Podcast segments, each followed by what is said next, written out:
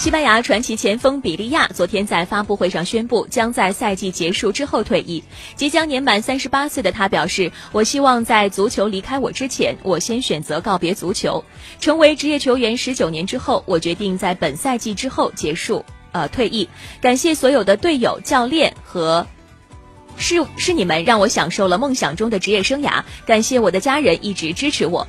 比利亚出道于西红竞技之后，先后在萨拉戈萨、巴伦西亚、巴塞罗那、马德里竞技效力。他与梅西、佩德罗曾经缔造了巴萨五冠王的历史高光时刻。